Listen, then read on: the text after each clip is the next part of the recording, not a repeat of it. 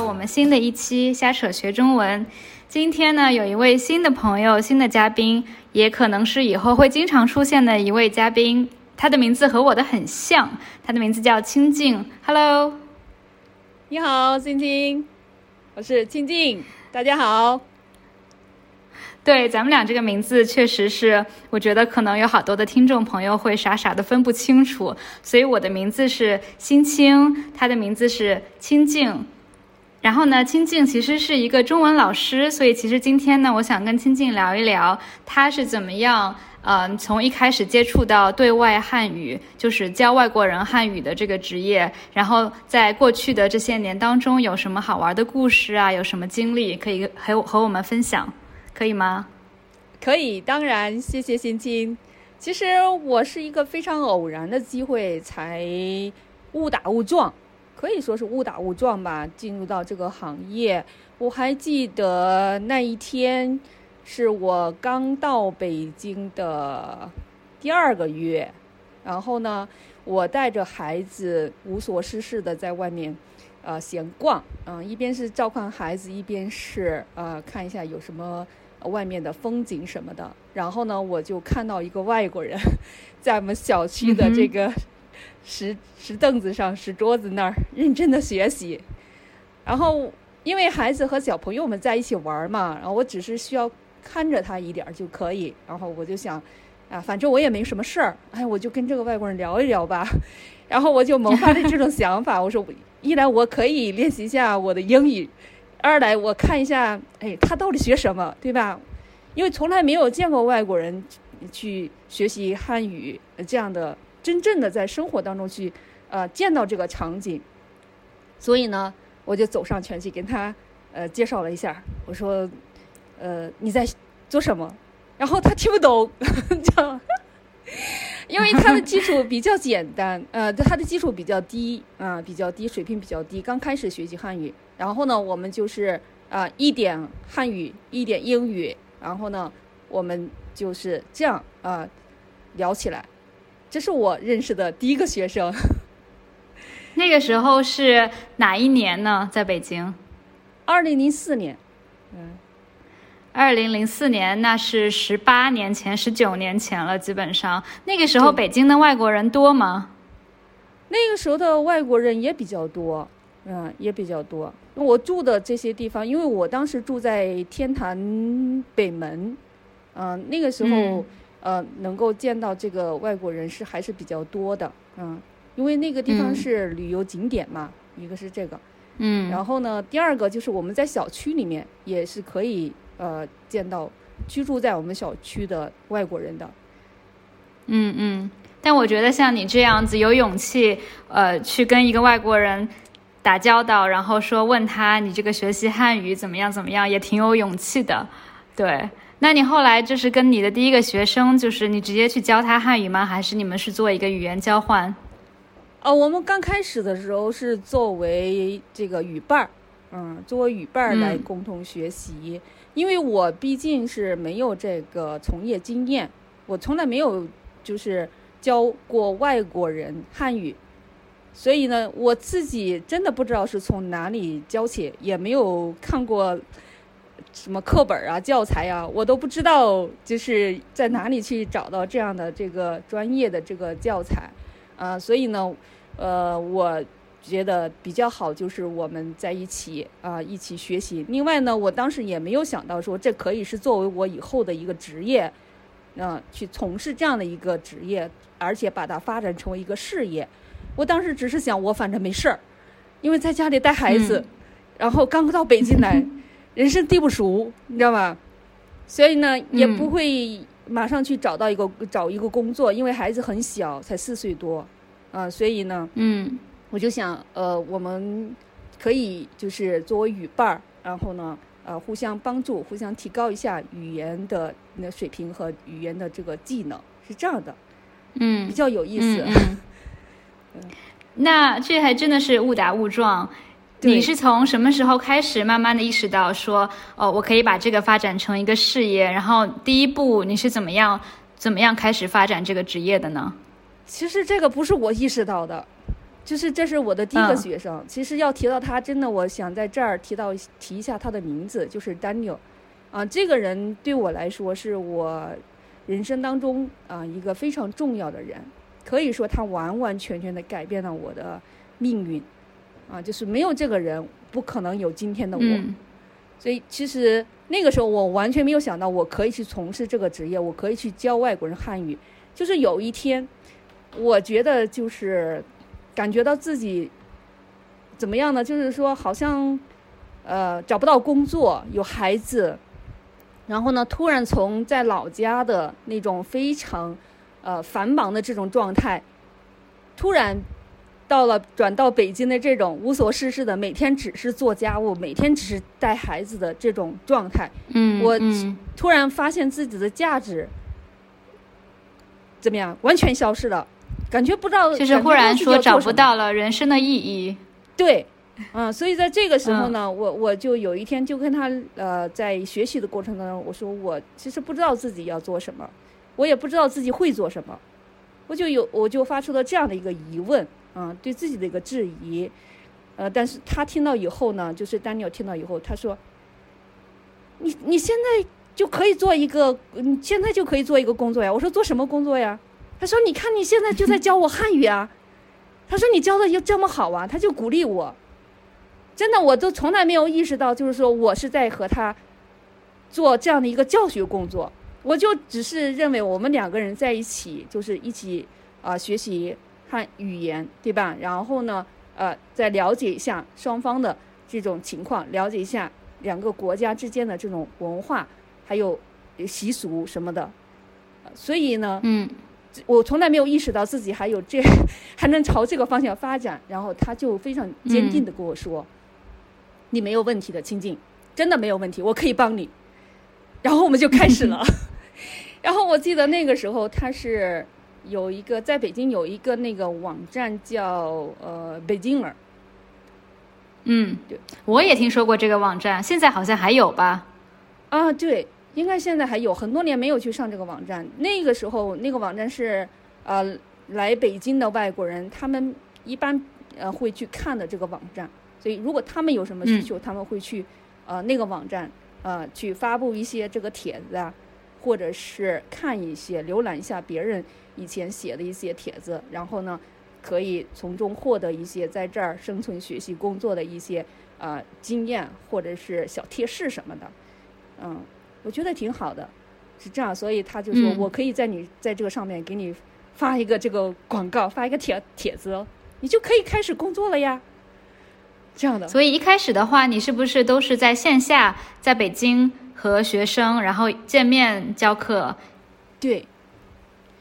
嗯，，对，所以我我们是在这个，他就在这个网站上发了一个呃英文帖子，嗯、发了以后呢，然后他就告诉我，呃呃，如果一个学生联系你，那你应该怎么回复他比较好一点？然后我们就两个人嗯。他就其实是他在指导我，不是说，呃，不是说我我自己想到去走怎么样啊，他知道我，然后我在一边听他说，然后我们就一起讨论，然后最后呢，呃，我们在这个网站上啊就知道了他是怎么样的一个流程，然后怎么去跟这个学生去沟通交流，最后能够达成这个意向，然后去学生家里嗯。啊、去呃教学生，是这样的一个嗯过程。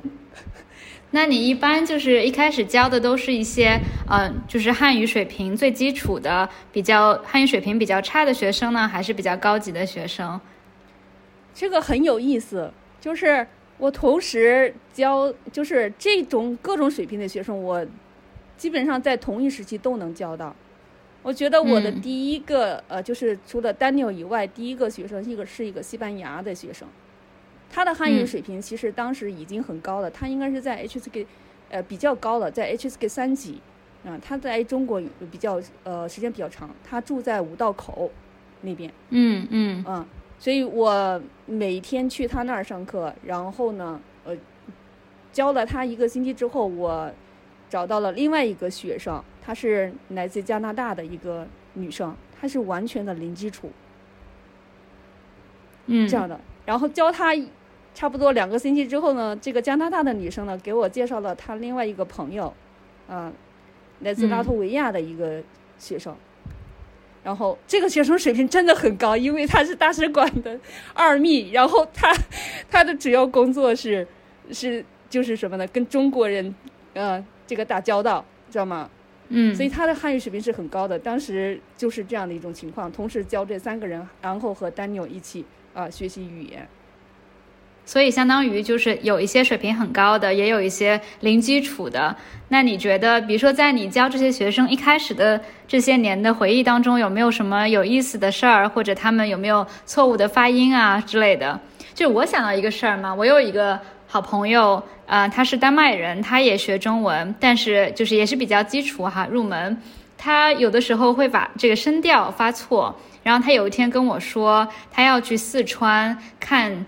呃，他想说大家看熊猫，但他其实跟我说的是他要去看胸毛，然后我就把这个事儿笑话了他好久。我就跟他说啊，不对，胸毛意思是 chest hair，跟熊猫是完全不一样的，所以你一定要注意这个四个音调发的标不标准。然后我就一直记着这个事儿，我就想说外国人学中文还要小心，一这个声调发不对的话，就完全意思不一样。我不知道你有没有像这样子好玩的事儿啊，或者什么的。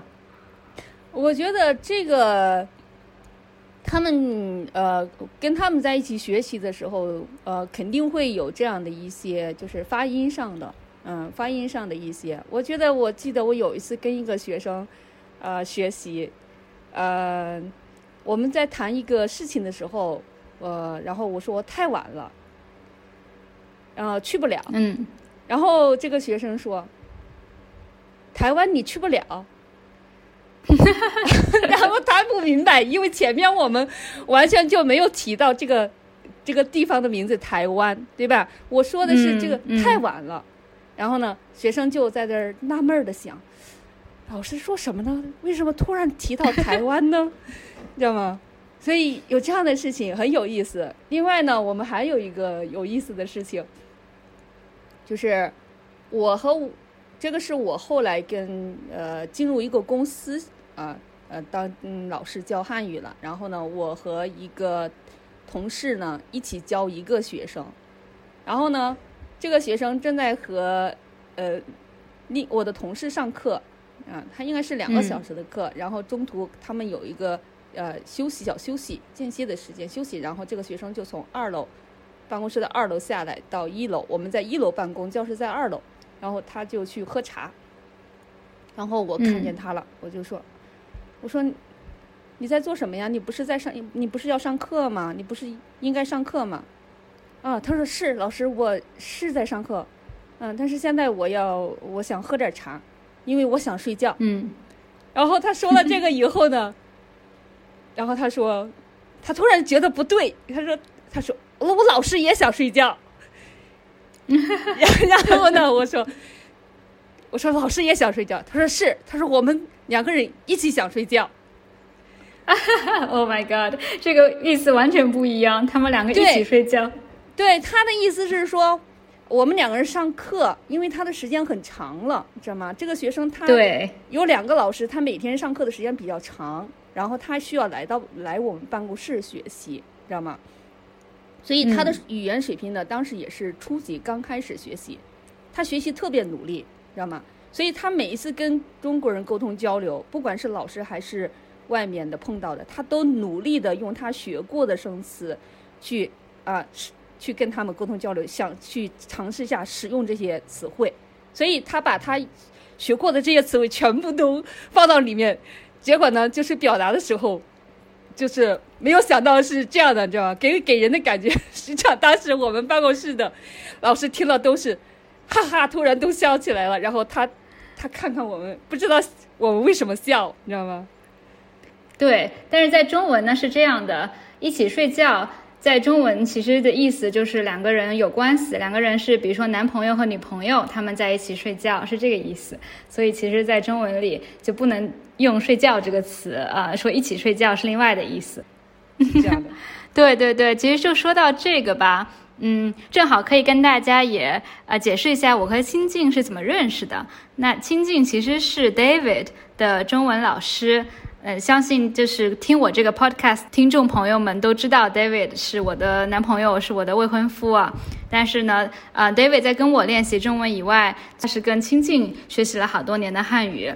然后呢，因为前两天我正在跟 David 说，呃，他怎么样继续提高他的汉语水平。然后他最近在看这个中文中国的脱口秀大会啊，脱口秀在中文的意思就是 talk show。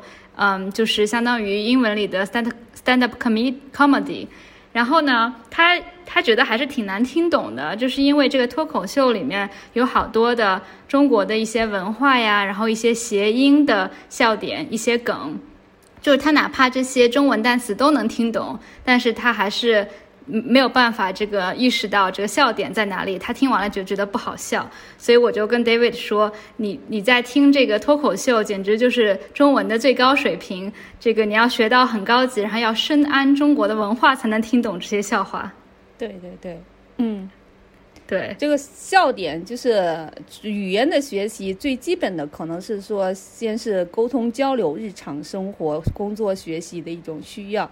然后，如果要达到这个理解啊，这个脱口秀里面的这个梗，或者说我们说这个笑点在哪里，我们还要更多的深入、深入的去接触这个跟这个呃国家的这个文化啊，包括这个历史习俗这等等各个方面的。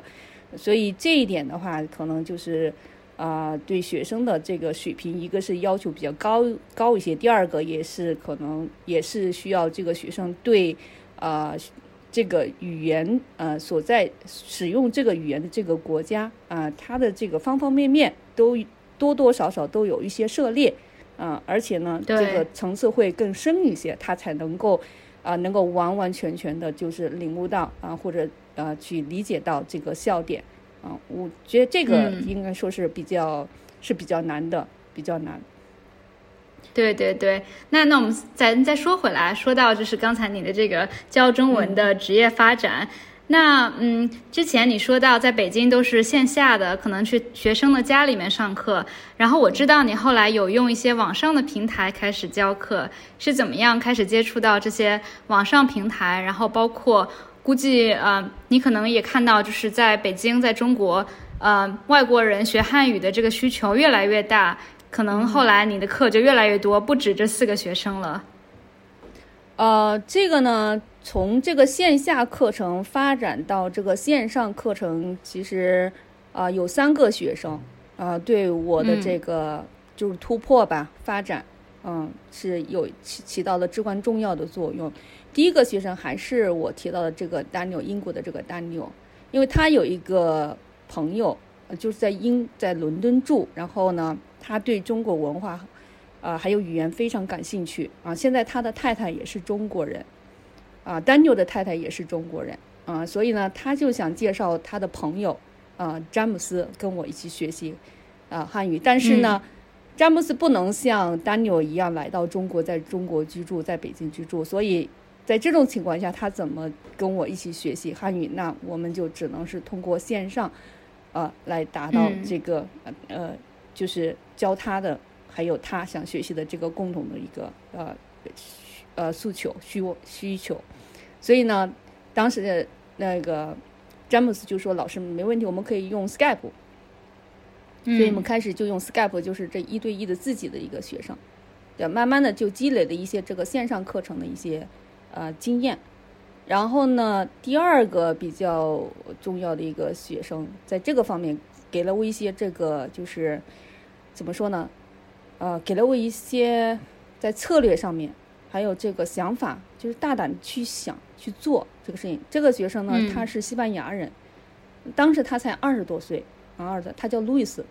然后他就跟我说：“他说老师，你每天这么累，从你的家跑到我们上课的这个星巴克来。虽然每个学生都跑到星巴克来，啊，那是在建外 SOHO 这个星巴克，我有四五个学生每天都去那儿，然后我们就从那儿在那儿上课。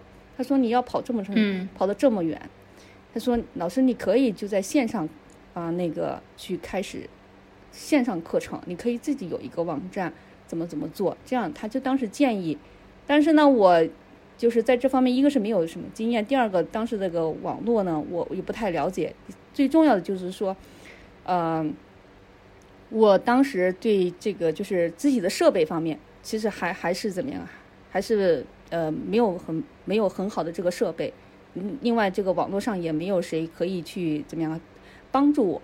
我我当时只是全心的去教学，所以把这个事情就就停下来。但是有了这样一个想法，然后后来就遇到了一个非常非常重要的学生，这个学生也叫丹尼尔，他是美国的美国人。然后这个学生呢，他就告诉我，他说老师，啊，他说老师我可以呃告诉你一个网站。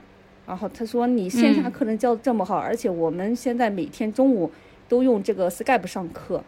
嗯嗯，我觉得你可以去那个网站上上课，肯定会就是教的很好，肯定会有更多的学生。你不用就是跑到，呃，就是学生家里，或者你跑到大学里去，每天路上花四五个小时上课。然后这个学生呢就告诉了我一个网站啊 v e r b l y 然后呢他就是呃帮我，也就是解释了这个 v e r b l y 是怎么工作的。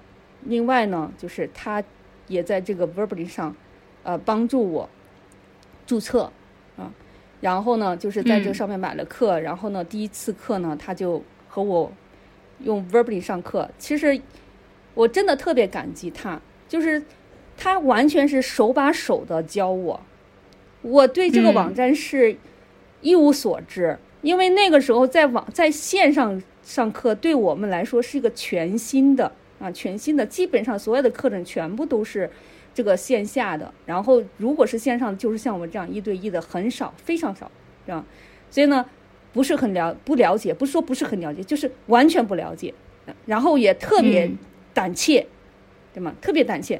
然后这个学生就就说：“老师没问题。”他说：“我们明天就在这个上面上课，我就给你，我们俩就可以一起看一下，你在你作为一个老师的界面它是怎么样的。”然后呢，你就分享一下屏幕，然后我就告诉你每一步应该怎么操作。然后呢，这个学生就连着三天就在这个 Verb 上给我上课。其实不是上课，就是他教我。那老师这个应该怎么 做？你给他教语言，他教你怎么样用这个软件，用这个网站。对对对，就是因为他也看不到老师的界面，知道吗？我看不到学生的界面，因为我们注册的时候是以不同的这个角角色。注册的话，它显示的界面是完全不一样的。那这个学生呢，就是他他就帮我啊，就是告诉我这个老师这个是什么，这个什么你要注意什么，你要注意什么啊。然后呢，因为注册之后呢，然后就是还有一些策略方面的东西，因为完全不知道。然后这个学生就是呃，根据他看到的这个界面，然后他就跟我说了一些策略，还有这个。呃，跟学生沟通交流的一系列的一些建议，知道吗？这个对我来说真的特别重要。然后包括我们开始起步的时候，他告诉我，他说：“老师，我看了一下这个所有的老师，他们的这个定价，然后他们的有多少个学生，然后嗯，然后他就建议我，他说：老师，你现在刚开始，那你应该定大概从多少钱到多少美元，多少美元到多少美元，在这个阶段，然后你再。”过多长时间？你要看一下有多少学生增长，然后你再可以把这个价格再提高多少啊？这个时候以后再说。然后他说，如果老师你收到这个学生，啊的什么样的一个信息，那你应该怎么样去回复，呃更好，对吧？所以在这个在他的这个建议下呢，然后还有很多就是他自己怎么样啊？真的他亲自帮我写，我们就我就在他的帮助下，就是。建立了一整套的这个在 Verbing 上的一个工作的这个自己的一个系统，啊，就说哪个学生发了什么信息，那我用哪个信息直接去回复就可以了，然后不用每一次我都去自己去看一下，自己写一写，对吧？他就是特别的贴心的，特别专业的，把在这个网站上工作的方方面面全部都考虑到了。所以呢，我在那个网站上工作了。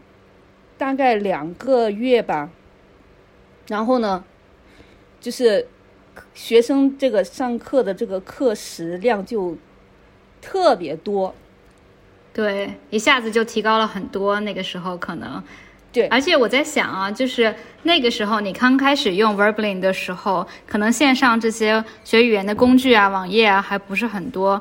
你看，就是三年前，自从有这个新冠以后，大家都开始慢慢的在网上办公啊，特别是语言教学也基本上都搬到了网上线上，所以现在越来越多很多很丰富的这些网上的工具，嗯，所以现在应该说选择也很多哈，就像 Podcast、像 YouTube 这些视频的呃材料啊也越来越多，所以我觉得现在学汉语的外国人真的是嗯比以前要方便很多了。对对对，嗯，他们的选择更多，啊，选择更多。除了这个选择，就是这个选择不仅是这个上课的这个方式，啊，还有他这个学习的这个内容。对，这个他资源呐，材料啊，嗯，对。而且现在你看，有的时候我和 David 会在家里面一起看，在 YouTube 上就有中国的古装的电视剧，有中国的现代的喜剧，然后下面就有英文的翻译，甚至还有一些，比如说，呃，我之前在 YouTube 上看到有一个完整的《哈利波特》的拼音和嗯读音，就是有一个人在读《哈利波特》的每一章，下面有拼音和英文注解，所以其实现在这样的资源真的是蛮多的，还蛮好的。对比方说，像你现在做的这个，这也是一个非常好的一个资源。因为什么？因为这是一个真实的语料，啊，它是跟这个生活是，它是以生活的真实的、完全的体现。如果我们说去看这个电影，对吧？嗯，那可能这个电影它是它是艺术，它来源于生活，它高于生活，对吧？所以我觉得咱们普通人，我作为一个普通人，虽然是个老师，是普通的老师，一个普通人。它是一个真实的，所以在这种情况下，我们怎么去运用这个语言？嗯，我觉得这个跟这个电影啊和 YouTube 上面的一些视频跟他们的比较来说，我们可能更有这个方面的呃这个优势。对，没错，我非常同意。所以也是为什么我们的这个 podcast 最重要的就是每次都是日常生活的对话。然后呢，虽然我们的语速会比较慢一点儿，但是我们的用的一些呃语言的结构啊、词语啊都是非常非常贴近日常生活的。那谢谢清静今天和我们聊了一聊你的这个发家史，希望下次我们继续可以聊一些其他的话题。我特别特别高兴可以跟你聊天儿。谢谢欣欣，然后谢谢大家，很高兴认识大家。嗯，这个是听欣欣的这个呃录音，还有一个好处是可以认识到更多的朋友，对吧？现在大家认识到我了，所以以后很希望跟大家做朋友。好，好的，谢谢清静，好嘞，拜拜。好，拜拜。